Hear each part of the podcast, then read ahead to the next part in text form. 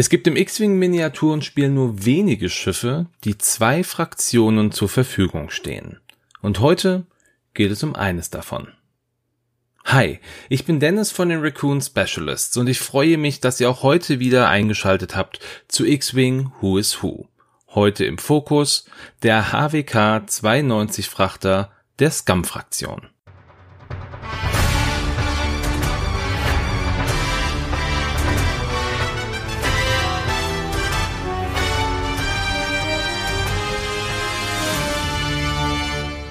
In der Folge zum HWK 92 Frachter der Rebellen habe ich es ja schon mal erwähnt und angekündigt, dass sich ja der Ursprung dieses Schiffes nicht ändert, nur weil es jetzt hier mit einer anderen Fraktion besprochen wird. Und von daher werde ich die Informationen, die ich in der alten Folge zusammengetragen habe, hier jetzt einfach nochmal weitergeben. Der HWK 92 Frachter hatte seinen Ursprung in den Star Wars Legends, also im ehemaligen Expanded Universe. Das bedeutet, dass ein Großteil der jetzt auch folgenden Informationen auf Legends Inhalten basiert.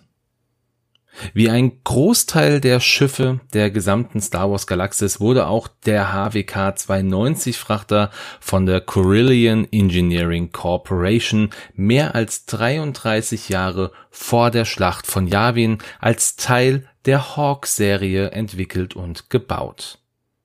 Das Ziel war es, mit diesem Frachter einen neuen Markt für schnelle, kleine Frachtschiffe zu erschließen. Als direkter Konkurrent zu den Schiffen der YT-Serie war das geplante Klientel für die Hawk-Serie aber sowas wie Geschäftsmänner und Politiker. Trotz eines sehr guten Starts auf dem Markt konnte die HWK aber nie an die Erfolge der YT-Serie anknüpfen und schon während der Klonkriege wurde die Produktion eingestellt, um Ressourcen für militärische Produktion zu schaffen. Um den Frachter anständig fliegen zu können, wurde in aller Regel ein Pilot und ein Co-Pilot benötigt, was aber nicht zwingend erforderlich war, sondern eher empfohlen. Zusätzlich konnten bis zu sechs Passagiere und 75 Tonnen an Fracht aufgenommen werden. Die Frachter wurden prinzipiell immer ohne jede Bewaffnung hergestellt, waren also auf ihre Geschwindigkeit und auf ihre Manövrierfähigkeit angewiesen Während der Rebellion wurden viele der Frachter von der Allianz umgebaut und hatten danach auch eine Minimalbewaffnung und beispielsweise einen Bombenschacht. Den ersten Auftritt hatte der Frachter in einer schwer modifizierten Variante, The Moldy Crow, im 1995 erschienenen PC-Spiel Star Wars Dark Forces, welches der Vorgänger des berühmten Spiels Star Wars Jedi Knight Dark Forces 2 von 1997 war und die Geschichte rund um Kyle Katarn erzählt. Diese Geschichte gehört aber zu den Star Wars Legends und der dann kanonisch und auch chronologisch erste Auftritt, den die HWK 92 hatte, das war im Comic Star Wars Kanan Nummer 12 von 2016. Besonders interessant bei der uns bekannten Miniatur sind die komplett falschen Abmessungen. So ist die HWK mit einer Länge von circa 29 Metern nur unbedeutend kürzer als ein YT 1300 Frachter, der 34 Meter und 75 Zentimeter lang ist. Auch in der Breite misst die HWK mit 19 Metern nur knapp 7 Meter weniger als ein YT 1300. Somit müsste dieses Modell um einiges größer sein und mindestens mal eine Medium Base bekommen. Naja, so viel zu den Eckdaten des Schiffs. Beginnen wir nun mit dem Überblick über die Piloten des Frachters und starten mit Days Bonearm. Dieser männliche Mensch gehörte in die Star Wars Legends und war in diesen als Kopfgeldjäger während der Zeit des galaktischen Bürgerkrieges aktiv. Sein primäres Territorium, das war das Outer Rim, in dem er häufig mit dem Attentäter-Druiden IG-72 auf Jagd ging. IG-72 war ein sehr früher Prototyp der Attentäter-Druiden der IG-Serie auch wenn die Nummerierung von IG-11 aus The Mandalorian da etwas anderes vermuten lässt. Aber dieser Charakter, also IG-72, gehört ja nicht zum Kanon. Days und IG-72 arbeiteten auch für den Hutten Jabba und hatten rund um die Schlacht von Yavin ein Treffen mit diesem Hutten. Ganz kurz vorher hat Jabba dem Rodianer Greedo den Auftrag gegeben, Han Solo zu fassen. Zu einem späteren Zeitpunkt führte ein imperiales Kopfgeld das ungleiche Paar dazu, eine Kommandantin der Rebellen von Teth zu entführen, Winifred Dagor. Kurz vorher stahlen beide dazu aber einen leichten Frachter der Hawk-Klasse, eine HWK 92 vom Hutten Grappa. Und hierbei handelt es sich um die Moldy Crow. Days wollte diesen Frachter als Köder verwenden, was aber letztendlich schief ging und beide mussten die Moldy Crow auf Teth zurücklassen. Ja, und leider hören jetzt auch hier schon wieder die Informationen zu diesem Piloten auf.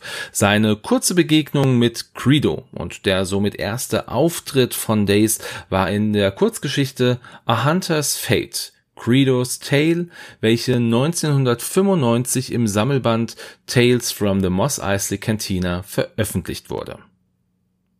Schauen wir auch nochmal auf seine Fähigkeit, die da heißt. Nachdem ein feindliches Schiff in Reichweite 0 bis 3 mindestens ein Ionenmarker bekommen hat, darfst du drei Charges ausgeben. Falls du das tust, erhält jenes Schiff zwei zusätzliche Ionenmarker. Auch wenn es nicht wirklich irgendwo erwähnt wurde, so hat diese Fähigkeit sicherlich was mit der Zusammenarbeit mit dem Droiden IG-72 zu tun. Diese IG-Einheit war nämlich des Öfteren sehr unberechenbar und Days musste wahrscheinlich eine Möglichkeit haben, mit diesem Druiden zu arbeiten und ihn zur Not auch ruhig zu stellen. Ja, da sehe ich zumindest an dieser Stelle einen Zusammenhang. Was denkt ihr dazu?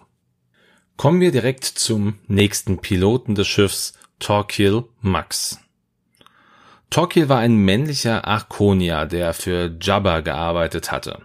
Ein Arconia, das ist ein insektenartiges Wesen mit eckigen Kopf und Facettenaugen. Man kann so einen in Episode 4, eine neue Hoffnung, bei Minute 44, 51 sehen. Und dann hat man vielleicht einfach ein kleines Bild davon.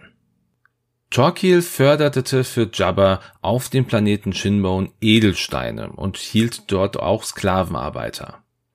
Was niemand wusste, Torquil bestahl Jabba und griff bei jeder Edelsteinlieferung etwas für sich selber ab. Eines Tages bekam Han und Chewie den Auftrag von Jabba, eine Lieferung Edelsteine von Shinbone zu holen und neue Arbeiter zu bringen. Während Han die Ladung aufnahm, fand Chewie durch Zufall heraus, dass Torquil Jabba bestahl. Han und Chewie schmiedeten daraufhin einen Plan, um Torquil dingfest zu machen.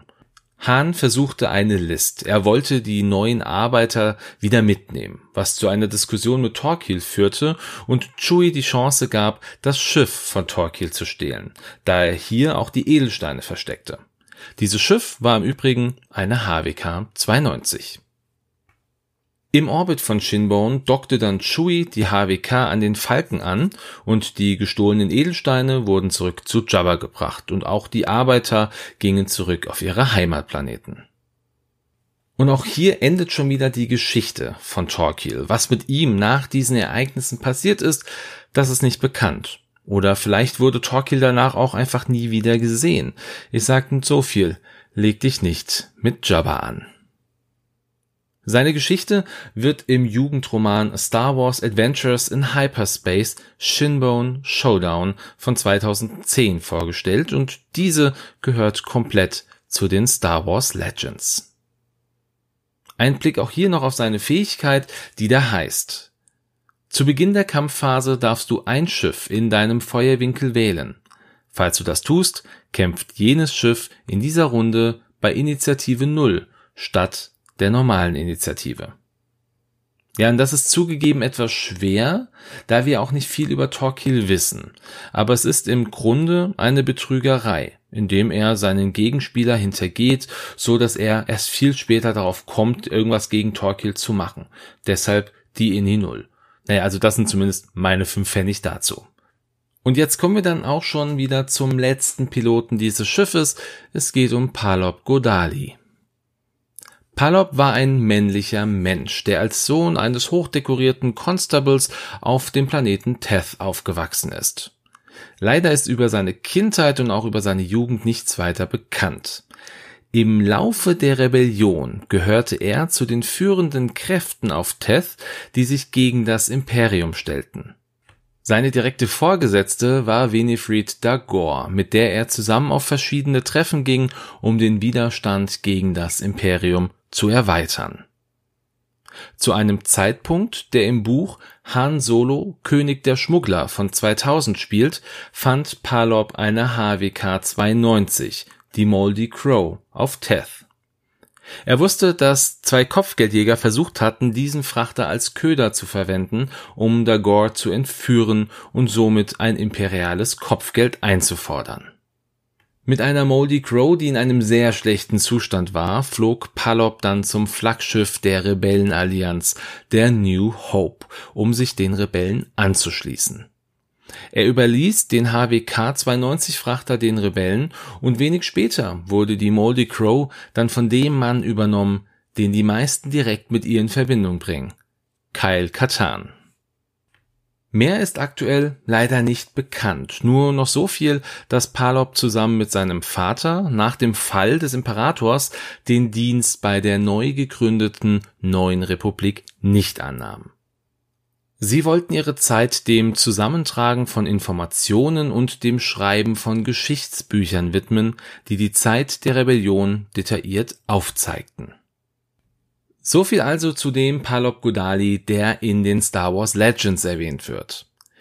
Im Kanon wird ein Palop erwähnt, der zur Zeit der Kämpfe zwischen der Ersten Ordnung und dem Widerstand als Radiomoderator des Senders BSO 401.72 bekannt war. Und dies war ein lokaler Radiosender des Black Spire Außenpostens auf dem Planeten Batu. Und auch wenn man ihn nie gesehen hat, so hat man als Besucher des Themenparks Star Wars Galaxy's Edge im Disneyland seine Stimme in bestimmten Gegenden hören können. Somit gehört zumindest dieser eine Palop zum Kanon. Ob beide jetzt die gleiche Person sind, das konnte ich jetzt hier an dieser Stelle leider nicht herausfinden. Fun Fact aber an dieser Stelle. Palop Godali ist ein Anagramm für den Namen Pablo Hidalgo, den der ein oder andere von euch eventuell als Comicschreiber sowie als Gründungsmitglied der Star Wars Fanboys Association kennen könnte. Neben diesem Anagramm hat er auch in Episode 3 eine Minirolle gespielt und zwar als Janu Godali. Das ist offenbar der Vater von Palop.